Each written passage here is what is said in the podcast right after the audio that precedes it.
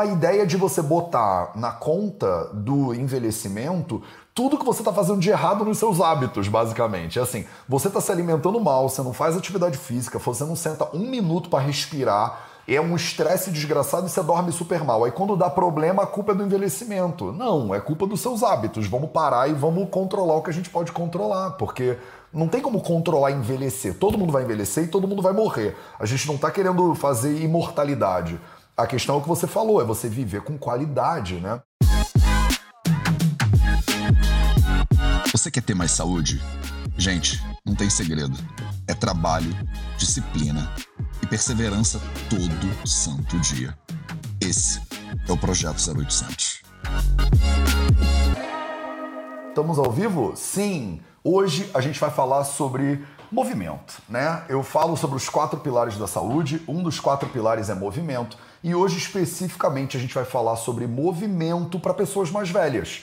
Muitas vezes a gente esquece, né, de que é, movimento não é só para dar likes no Instagram, né? Que o seu deadlift com 350 quilos ele não é a única maneira de você ativar o corpo eu percebo muita dificuldade dos meus pacientes e dos meus alunos e alunas em entender né, os benefícios do movimento, porque movimento tem uma cara de às vezes de academia e tem gente que não gosta de academia e acaba não fazendo nada. Então hoje a gente vai conversar sobre o pilar do movimento. Salve, salve família Vida Veda, projeto 0800, episódio 534. Projeto 0800 de segunda a sexta, às 0800, às 8 horas da manhã, do horário de São Paulo. Aqui no Instagram, no Facebook, no YouTube, nos podcasts do Vida Veda para vocês. Do horário de São Paulo, em homenagem à minha convidada Carla Montenegro. A Carla é profissional de educação física do Hospital Israelita Albert Einstein. Ela é coordenadora da pós-graduação de atividade física na prevenção, tratamento de doenças e promoção de saúde do Einstein ela é doutora em Ciências da Saúde, mestre em Educação Física, especialista em Fisiologia do Exercício e Envelhecimento. Tá bom para você ou quer mais? Então tá, então quer mais? Então ela também trabalha desde 2009 no Einstein, passando nos setores de medicina preventiva, ambulatório de geriatria e atualmente atua no Centro de Reabilitação e telemedicina, como todos nós, profissionais de saúde, pelo visto, hoje em dia.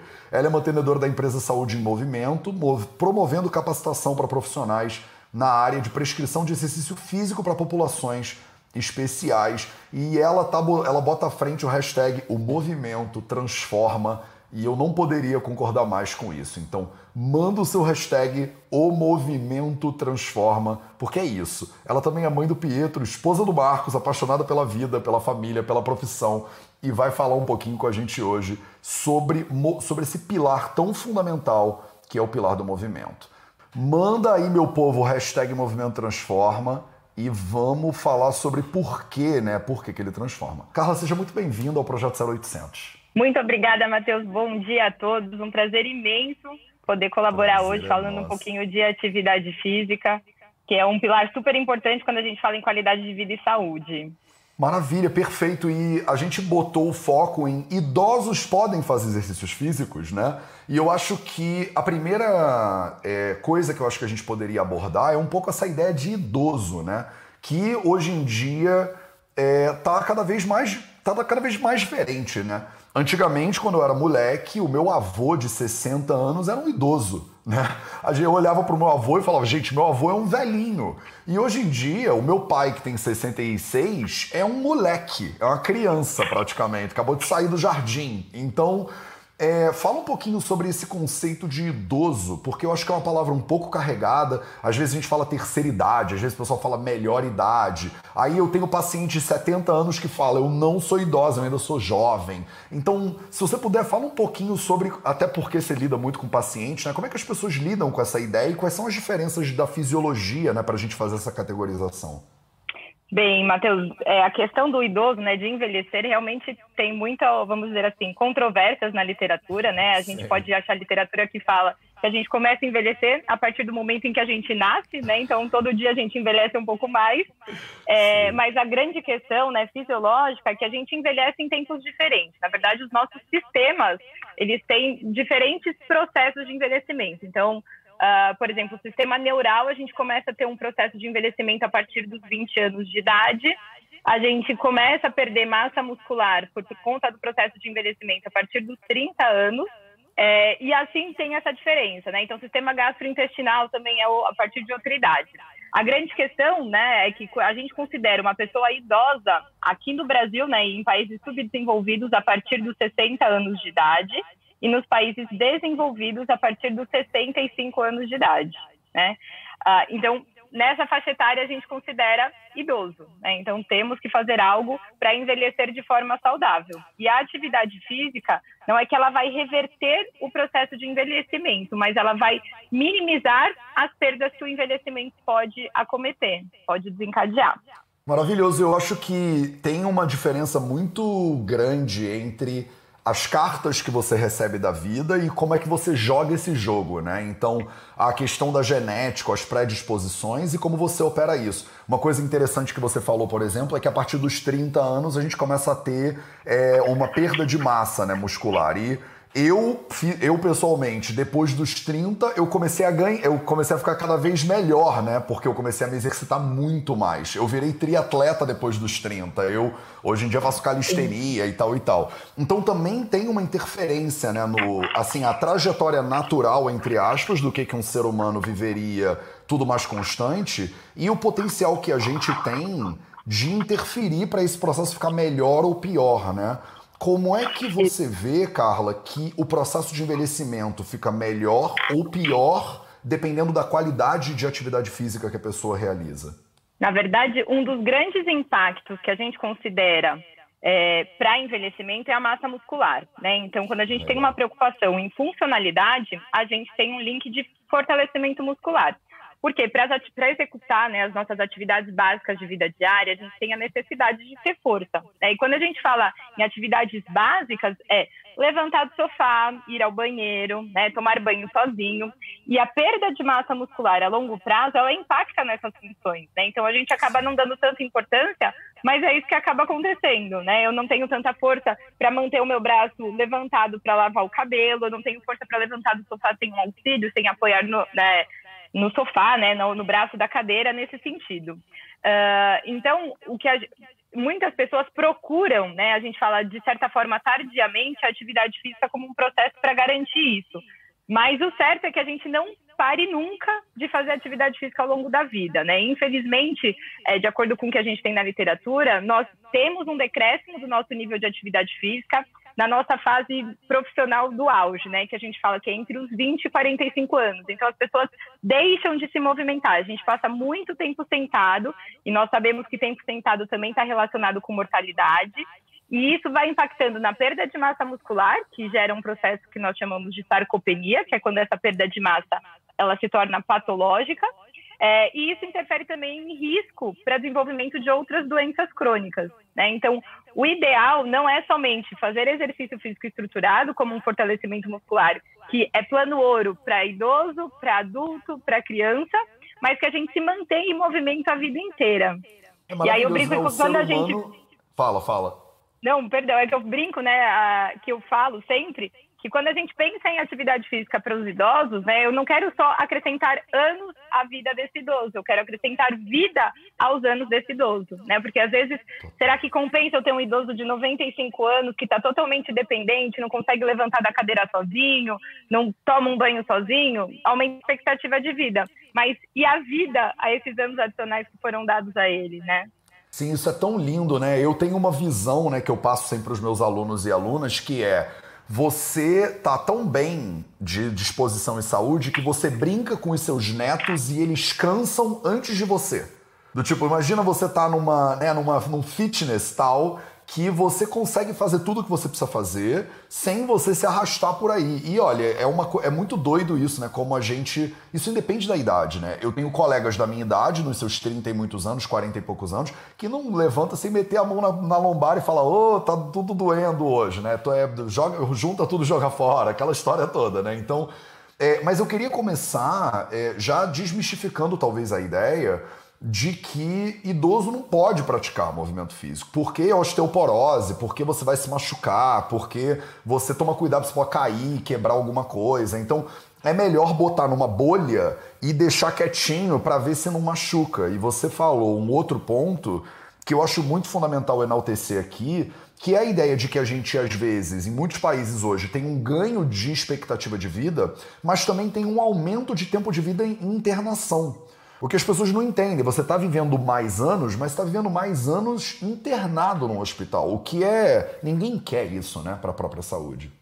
Com certeza, né? A gente tem aí um aumento, né, de acordo com a Organização Mundial de Saúde, de 20 anos de vida, né? E se a gente pensasse antigamente, Matheus, você falava, poxa, o que eu quero fazer na minha velhice, né? Então, é, a gente não tinha muito tempo para curtir a velhice. E hoje nós temos aí 20 anos que eu posso me dedicar a uma nova carreira, que eu posso fazer um estudo que eu sempre quis, estudar um idioma diferente, viajar, curtir meus netos. Só que o que vai impactar, se eu vou conseguir curtir esses 20 anos adicionais que foram dados, vamos dizer assim, na expectativa de vida, é como eu vou envelhecer. Né? Então, é, a, é o que a gente chama de funcionalidade. E no conceito de funcionalidade, a gente tem dois pontos importantes, que é a autonomia e a independência. Então, a autonomia é a capacidade de decisão desse idoso. Né? Então, ele decidir se ele quer comer, se ele quer viajar, se ele quer passear, de manejar o seu dinheiro, controlar as suas finanças sem depender de outra pessoa. Então, tem muito a ver com a saúde cognitiva, com a saúde mental que a gente também precisa trabalhar e se preocupar quando a gente fala em envelhecimento. E a independência é a capacidade desse idoso de realizar o que ele decidiu fazer. Né? Então, de conseguir tomar banho, de conseguir viajar, de conseguir fazer o seu alimento, de conseguir ir ao banco sozinho. Então, a gente precisa trabalhar né, pontos na saúde que consigam promover a autonomia, ele ter, ser capaz de decidir, e a independência dele conseguir realizar. Então, a gente precisa, na atividade física, a gente tem um papel também importante na saúde mental, né, em minimizar a, a incidência de doenças cognitivas, como as demências, né, doença de Alzheimer, demência vascular, a próprio manejo de estresse e depressão, né, então a depressão é muito prevalente na saúde idosa e as pessoas acreditam que o idoso está mais quietinho porque é normal, porque ele está idoso, e não é, né, a gente tem que ter esse é, estigma diferente, não é normal o idoso ser depressivo, a gente precisa tratar isso também. E a gente também tem um papel na atividade física de garantir função de independência, ele conseguir se movimentar sozinho, né, sem reclamar, né, que o pessoal fala, ah, é a idade do condor, né, condor aqui, condor ali, e não é para ter dor. Dor não é normal, dor, ela é comum, ela é prevalente, mas não é normal. Eu não canso de falar isso para os meus alunos e alunas e pacientes, que é isso. As mulheres às vezes acham é, é, cólica menstrual é normal. A gente fala, não, o, do, o corpo ele não é feito para ficar dando erro e, e quebrando. E a gente, eu acho que tem muitos estigmas negativos a respeito do envelhecimento. Que é normal ter pressão alta, é normal o corpo todo quebrar. Eu tenho pacientes que chegam para mim com 40 e poucos anos falando: olha, eu tô com problema na visão e tal e tal, mas é normal da idade. Eu falo: como é que idade? 40 e poucos anos? Que idade é essa? Então a ideia de você botar na conta do envelhecimento tudo que você está fazendo de errado nos seus hábitos, basicamente. É assim, você está se alimentando mal, você não faz atividade física, você não senta um minuto para respirar, é um estresse desgraçado e você dorme super mal. Aí quando dá problema, a culpa é do envelhecimento. Não, é culpa dos seus hábitos. Vamos parar e vamos controlar o que a gente pode controlar, porque não tem como controlar envelhecer. Todo mundo vai envelhecer e todo mundo vai morrer. A gente não está querendo fazer imortalidade. A questão é o que você falou, é você viver com qualidade, né? E qual é, Carla, o que, que você vê que é tipo o maior equívoco que os seus pacientes, as pessoas que você vê no Einstein, que são mais idosos, eles cometem, primeiro ao longo da vida, para chegar num ponto de estar tá cheio de comorbidade, problemas quando fica mais velho? Eu acho que é a questão do sedentarismo, né? Então, hoje nós temos quase 50% da população que ela não cumpre a recomendação de atividade física diária, né? Então, nunca fez atividade física a vida inteira e aí chega com esse estigma que você falou, ah, é normal o idoso ser hipertenso. Não, não é normal, é comum, é prevalente porque grande parte das pessoas não tratam da saúde, não se preocupam com a saúde durante a vida e aí acabam se expondo a fatores de risco, como uma alimentação inadequada, como sedentarismo, como é, tabaco, álcool, né, consumo de drogas, estresse, que também interfere no desenvolvimento das doenças. Então, acha que é normal, e não é normal. A doença ela é um processo patológico, né? Então, o envelhecimento ele não deixa a gente doente, ele aumenta o risco, ele deixa a gente mais suscetível. Mas tudo que eu adquiri como hábito de vida é o que vai fazer se eu sou uma idosa é, saudável, rígida, ou se eu sou uma idosa que tem algum tipo de doença. Então, o sedentarismo, né, ao meu ver, como profissional de educação física, é um dos grandes fatores de risco, né, que as pessoas não fazem a vida inteira, mas eu brinco antes tarde do que nunca. Melhor começar idoso do que não começar. Sim, é, é, ontem, né? Ontem é a melhor época para você começar. E se você não pode começar ontem, começa hoje, né? Que é a segunda melhor época para você começar. E... Você sabe que meu marido fala, é. Matheus, né? Qual é o melhor tempo? Ele falou assim: ah, se você souber o dia que você vai morrer, um dia antes é o suficiente, né? Então, dando tempo de começar, já é uma boa coisa. Total, total. Começar agora é sempre melhor. E aí eu acho que outro estigma que eu lido muito também com os meus pacientes em termos de atividade física. E essa semana aconteceu. Ontem ou anteontem, eu vi uma paciente que falou, eu falei para ela, ela é totalmente sedentária e muito, imagina, o quanto da sua digestão não é afetada com o movimento, né? As pessoas esquecem, eu falo, eu brinco, né? Eu ensino um sistema de quatro pilares da saúde, né? Eu falo de alimentação, movimento, sono e silêncio. Mas todos eles estão relacionados. O movimento, ele melhora a digestão das pessoas na visão do Ayurveda. O movimento vai melhorar potencialmente a qualidade do teu sono. A gente fez um congresso esse ano sobre as sete maiores doenças que as doenças que mais matam né, seres humanos no planeta. E não teve uma. Doença cardiovascular, Alzheimer, câncer, todas elas têm é, evidências científicas mais do que suficientes dizendo que o sedentarismo aumenta a incidência e piora o quadro né, quando essas doenças estão instaladas. Aí eu viro para paciente e falo assim: a gente precisa melhorar a tua rotina de atividade física. Aí ela fala assim: eu odeio fazer atividade física. E eu sempre falo assim: a pessoa que diz eu odeio fazer atividade física é que nem criança quando fala que eu odeio verde. Porque verde não é tudo igual, né? Verde não é tudo a mesma coisa. Você não, se você falar que odeia verde, você está atuando com preconceito ou com imaturidade, que é assim, eu não gosto de legumes, mas como é ele? Cenoura, beterraba, berinjela tem gosto totalmente diferente. Como você não gosta de nenhum legume, porque algum legume mordeu você quando você era criança, você ficou traumatizado, alguma coisa assim, mas não dá para odiar atividade física. Eu falei, atividade física é dança, atividade física é luta, atividade física é aeróbica, atividade física é corrida, é natação, triatlon, você pode fazer crossfit, você pode fazer calistenia, você pode fazer circo, você pode fazer polidense. Aí eu comecei a listar. Aí ela falou: "Não, eu amo dançar". Eu falei: "Pô, mas se você ama dançar, vamos dançar". Ela: "Não, mas é que eu não gosto de academia". Eu, ah, tudo bem, mas tipo assim, academia, foto no espelho, isso você não gosta. É, isso eu odeio, porque eu pessoalmente, Matheus, eu adoro academia. Mas eu entendo que não é todo mundo que gosta. Ela falou, não, eu odeio academia.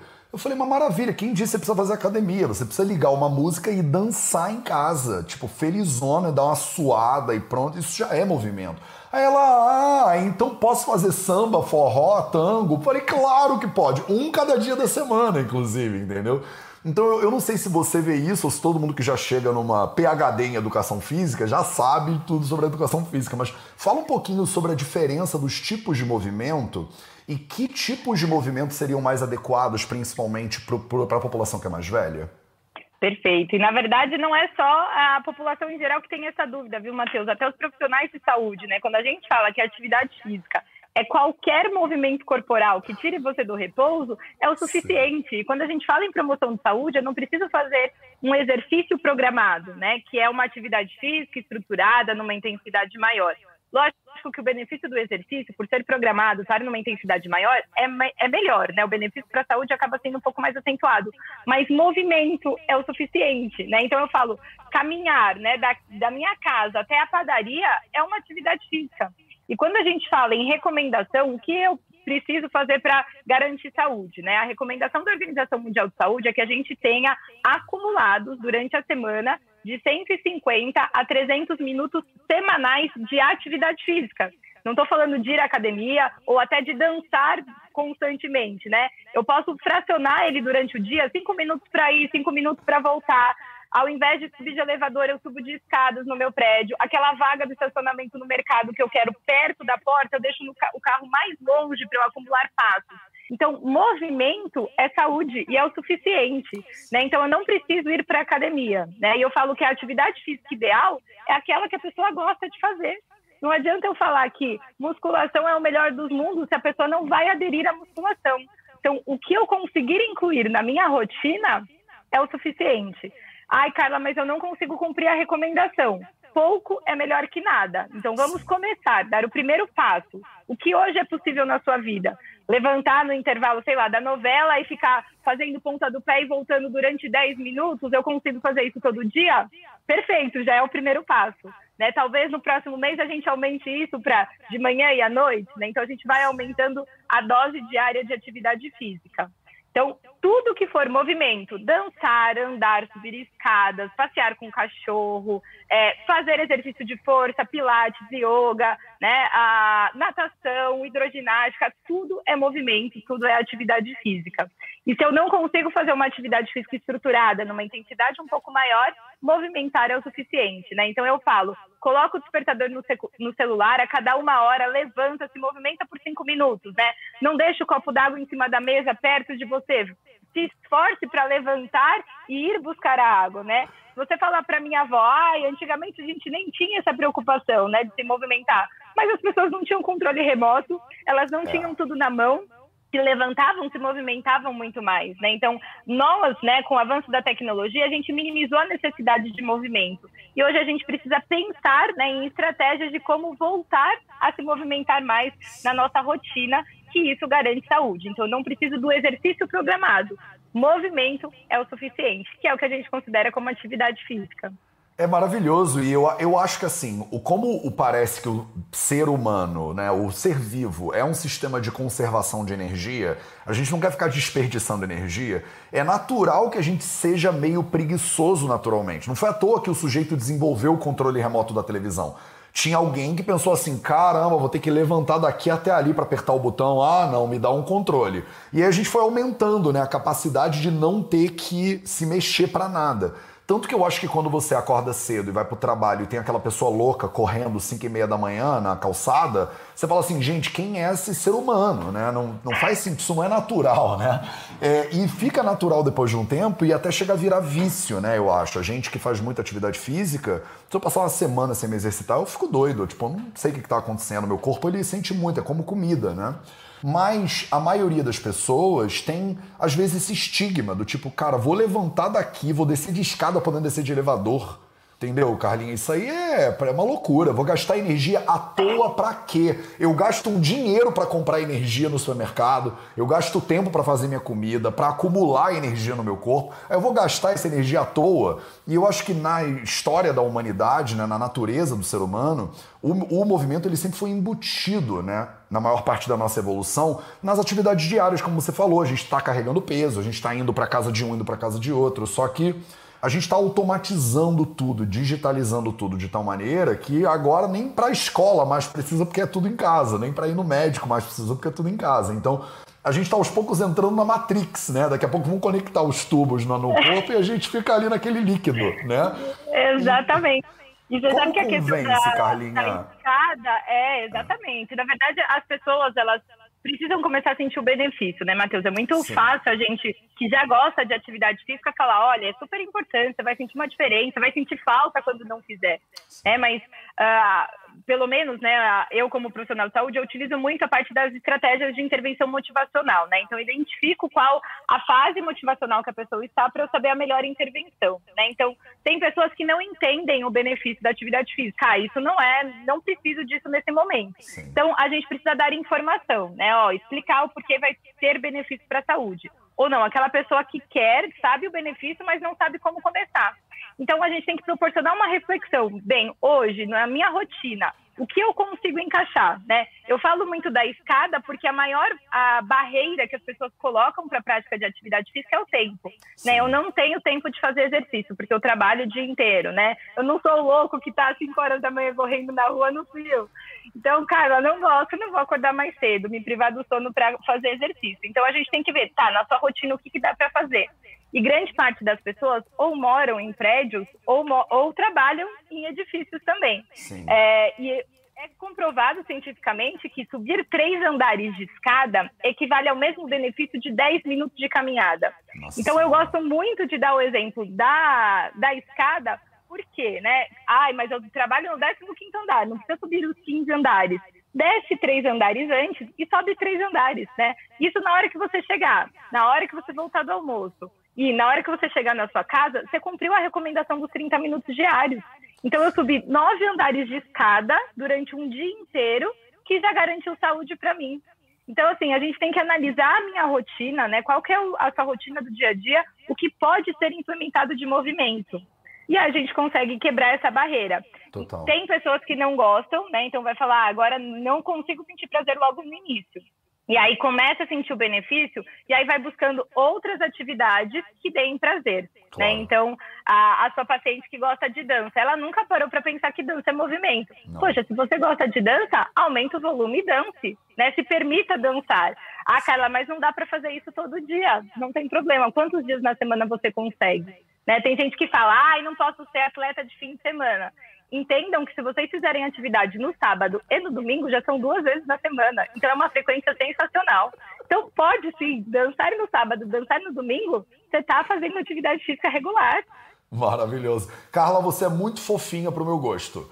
Duas vezes ah, na imagina. semana. Você falar que duas vezes na semana é sensacional e eu tô aqui todo dia. Façam todo dia, o meu demônio. E a pessoa tá tipo, eu não tenho tempo. Eu falo, não, eu tenho 24 horas, você também tem. Vamos dar uma olhada nessa agenda? Quer dizer, quantas horas você passa no Instagram? Ah, eu passo 20 minutos no Instagram. Então passa 15 e 5 fazendo algum movimento. Eu fico negociando, regateando aqui três minutos. Fica entendeu? no Instagram fazendo ponta do pé. Eu falo, fica no celular em pé e faz movimento. Agacha no Instagram, dá tudo Sim. certo. É que assim, a gente, às vezes, muitas pessoas deixam de iniciar um programa de atividade física, Matheus, porque não conseguem cumprir a recomendação. Sim, né? Então a gente começa perfeito, com o que dá. Né? Sim, Exato. E eu brinco perfeito. que feito é melhor que perfeito. Total. Fazer pouco é melhor do que fazer nada. Total, total. É, as, muitas vezes o perfeito ele acaba sendo inimigo do bom, né? Então, é, uma coisa que eu tenho feito também muito com os pacientes é sugerir que eles juntem dois tipos de atividade, uma atividade física e uma intelectual. Como, por exemplo, você vai assistir uma, uma live do Vida Veda, pega ela e sai para dar uma caminhada e assistindo a live. Tem uma galera que é muito doida, eu sei que isso não é a maioria das pessoas, mas tem uma galera que tem uma esteira velha em casa, uma bicicleta ergométrica que ninguém usa. Eu falo, bota na frente da televisão. Se você vai assistir um filme de duas horas, pedala 15 minutos, 20 minutos desse filme. Não precisa pedalar rápido Iron Man, não. É só, tipo, tá ali devagarzinho. Eu sou. É, um, um, dos meus mentores na minha carreira médica é o Dr. Michael Gregor, um americano lá de Washington, D.C. E o Michael Gregor, ele trabalha numa esteira, ele tem uma, uma working desk, que eles chamam, que é, você vai andando, uma standing desk que você trabalha. E ele escreveu os últimos três livros dele, os dois foram best-seller do New York Times, sei lá, na esteira. Então você faz uma reunião com ele, ele tá sempre assim, porque ele tá sempre caminhando. Aí ele bota a esteira a 2 km por hora, 3 km por hora, no final do dia o cara caminha tipo 30 km, sabe? É uma loucura. Porque ele tá ali caminhando, tipo, baixa intensidade, mais longa duração de tempo. E eu acho que tem essa diferença também. Eu acho que a maioria das pessoas acha que a atividade física é sempre alta intensidade, curta duração de tempo. A pessoa vai fazer uma hora de alguma aula, né? ou vai fazer crossfit, ou vai fazer alguma coisa que ela vai ter que suar, botar uma roupa específica, ela vai ter que chegar em casa, vai ter que tomar um banho. Então tem toda uma preparação, tem que arrumar a bolsa da academia, botar o seu colan e as suas polainas, aí você vai pro negócio, aí você faz atividade, aí você volta para casa, aí você toma banho. E acaba virando um bloco de tempo que a pessoa acha que é uma perda de tempo. E como você tá falando, eu entendo que tem que tentar, a gente pode tentar entender como embutir a atividade física como parte da rotina da pessoa de maneiras diferentes. Até, até ela não sentir mais né, que ela está fazendo atividade física, digamos assim. Faz sentido? Total sentido, né? Nós nascemos para nos movimentar, né? Então as pessoas têm que entender que o movimento é o suficiente, né? E como você deu o exemplo, é fazer algo se movimentando. Então, ah, eu gosto muito de uma novela ou de uma série, ou eu quero acompanhar uma live e eu preciso fazer atividade física faça caminhando, né? E aí uma dica, né, que a atividade física não precisa ser moderada, vigorosa, né? Carla, como que eu sei o que é uma atividade física leve, o que é uma atividade física moderada, o que é uma atividade física vigorosa? É, existe um teste que a gente fala que é o teste da fala. Aquela atividade que eu consigo fazer e falar ao mesmo tempo é uma atividade física leve e para o dia a dia é o suficiente. Né? Se eu quero promover saúde, me manter ativo, eu posso fazer uma atividade que eu consiga falar o tempo inteiro. Então, atende um telefone, vou caminhando. Hoje, né, no nosso mundo de reuniões online, né, Sim. ou de call o tempo inteiro, vamos fazer a reunião caminhando. Não precisa ser numa intensidade que eu fico muito cansada. Então, atividade física leve, aquela que eu faço e consigo falar o tempo inteiro. Atividade física moderada é aquela que eu consigo falar, mas não o tempo inteiro. Então, eu tenho que parar um pouco, deixar o Matheus falar para compensar. senão eu fico muito ofegante. Essa é a moderada. E a vigorosa é aquela que eu não consigo nem começar a falar, né? E quando a gente fala em saúde, a leve, que é aquela caminhada ou bicicleta ou qualquer atividade que eu fale e faça ao mesmo tempo, é o suficiente. Então, não precisem pensar que exercício físico, atividade física é aquela que eu tenho que sair acabada, vermelha, suada, trocar de roupa, que vai impedir que eu trabalhe logo em seguida. Não, movimente-se, pessoal. Posso falar, fazer atividade e outra atividade ao mesmo tempo que eu vou estar promovendo saúde. Maravilhoso. E é, eu acho que eu também, né? Eu gosto de me mover ao longo do dia, mas eu, como pessoa que adora atividade física, eu gosto dessa atividade física que me destrói, que eu tô um trapo depois e que eu preciso tomar uma ducha e eu tô. Mo, mo, parece que tomei uma porrada de martelo daqueles de carne. Mas não precisa ser só isso o tempo inteiro, né? É, e tem alguma contraindicação, Carla, no caso dos idosos especificamente? Tem alguma coisa que você deixaria de aviso, de cuidado para as pessoas em relação ao movimento? É, na verdade, não existe contraindicação de atividade. Existem, existem cuidados que devem ser tomados pelos idosos. Né? Então, não existe uma atividade que é contraindicada. Se o idoso quiser fazer crossfit, por exemplo, tá? não estou falando que todo mundo vai sair daqui fazendo crossfit, os idosos. Mas se ele quiser fazer isso como metodologia, desde que ele ajuste a intensidade, né? então o profissional que está acompanhando ele ajuste a intensidade ele tem alguma doença associada, né? Então, ver, verificar a pressão antes, se a pressão está compensada para fazer um exercício de alta intensidade, ele pode fazer, tá? Então, assim, não existe atividade física que é proibida ou super recomendada. Existem os cuidados que a gente tem que ter de acordo com, com a escolha. A atividade que eu falo que é a mais segura é a caminhada, porque ela é de baixa intensidade, né? É, o risco de eu ter um evento cardiovascular, que tem pessoas que falam, ah, eu sou idosa, eu não vou fazer exercício porque eu posso ter um infarto no meio do exercício. Sim. Gente, a chance é muito baixa, é de um evento para 330 mil horas de atividade. Nossa Então senhora. é muito baixo. Isso é o então, equivalente é, ao quê? Duas semanas de atividade física. A pessoa Nem tem... isso, talvez eu passo a vida inteira. A vida é inteira, 300 mil horas.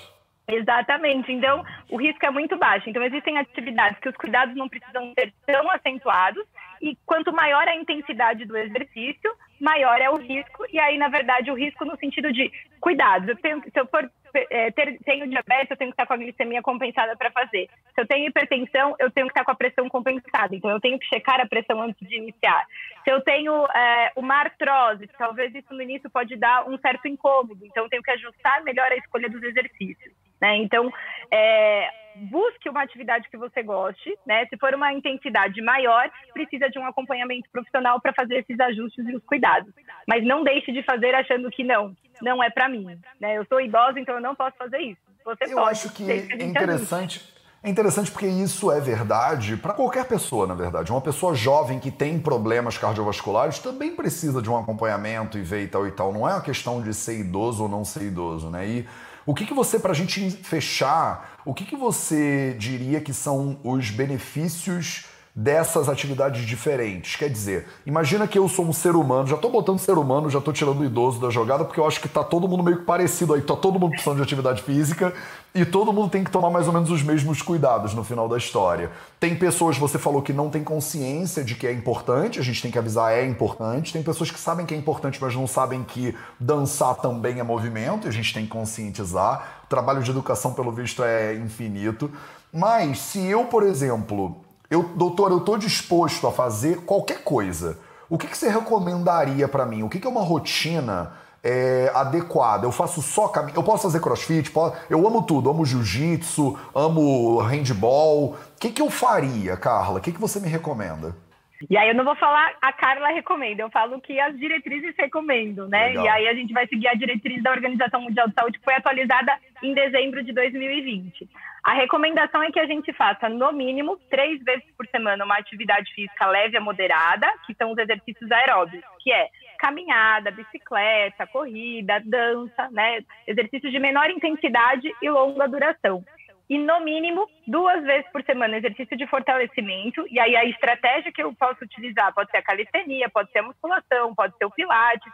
Então, exercícios que exijam força muscular, né? Então, exatamente para promover força e massa muscular, que é o que vai garantir funcionalidade tanto para o adulto quanto para o idoso. Então, a recomendação é a mesma. A gente precisa de, é, de fortalecimento muscular no mínimo duas vezes por semana. E para o idoso especificamente, a gente, além de fazer exercícios aeróbicos, de fortalecimento, a gente precisa estimular exercícios de equilíbrio. Né? Então, a gente sabe que o idoso que perde massa muscular, ele tem risco de queda. E a queda pode levar esse idoso para um hospital, que vai pegar uma infecção lá oportunista e acabar sendo a causa da morte dele. E a gente não quer isso. Então, precisamos fazer duas vezes por semana exercícios de equilíbrio. E também a estratégia que vai ser utilizada pode variar. Posso dar exercícios é, criativos, né? Então, inventar desafios de equilíbrio, posso trabalhar com a yoga, por exemplo.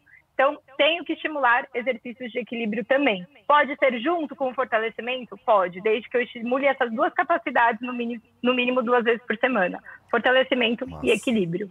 Não, que máximo. Eu acho que, assim, eu vou me meter aqui no bedelho da Organização Mundial de Saúde, mas eu recomendaria isso para todo mundo, porque tem um monte de gente de 20, 30 anos que não consegue ficar de pé num pé só, não. Então, e o equilíbrio é algo que quanto mais você treina, mais, melhor você vai ficando. E se você começa com um slackline, daqui a pouco é tranquilo e faz uma diferença brutal no, no caminhar do dia a dia, né? na ativação de musculatura auxiliar. Às vezes a gente só caminha e não tem noção da complexidade do que é um caminhar, né? Do, do que é ambular. Ambular é um negócio que exige uma complexidade muscular e neurológica bizarra.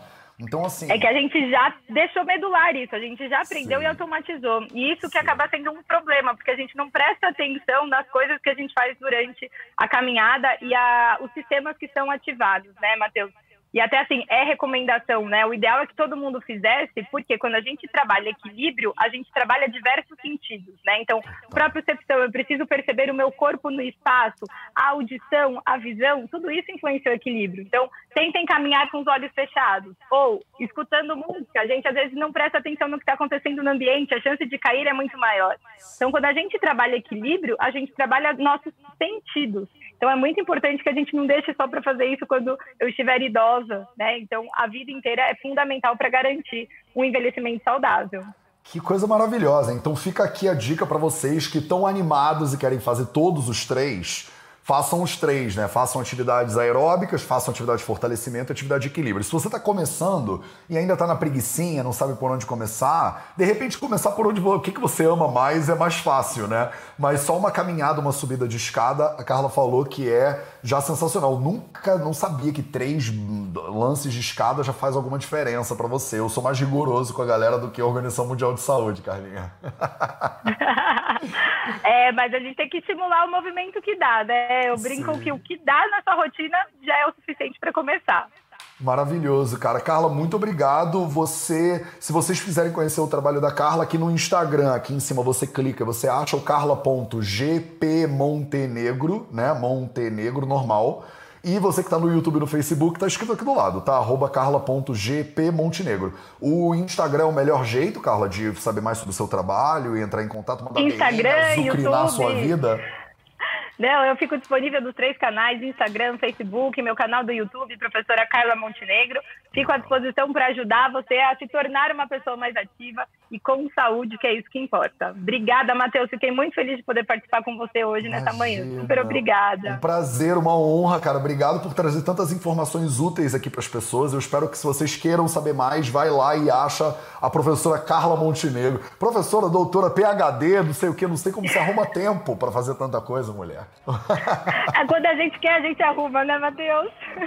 É isso mesmo. Um beijinho, Carla. Obrigado, galera. Esse foi o Projeto 0800, é 0800, às 8 horas da manhã do horário de São Paulo. Em homenagem à nossa convidada aqui no Instagram, no Facebook, no YouTube, nos podcasts do Vida Vida para vocês. Um beijo para todo mundo e a gente se vê de novo muito em breve.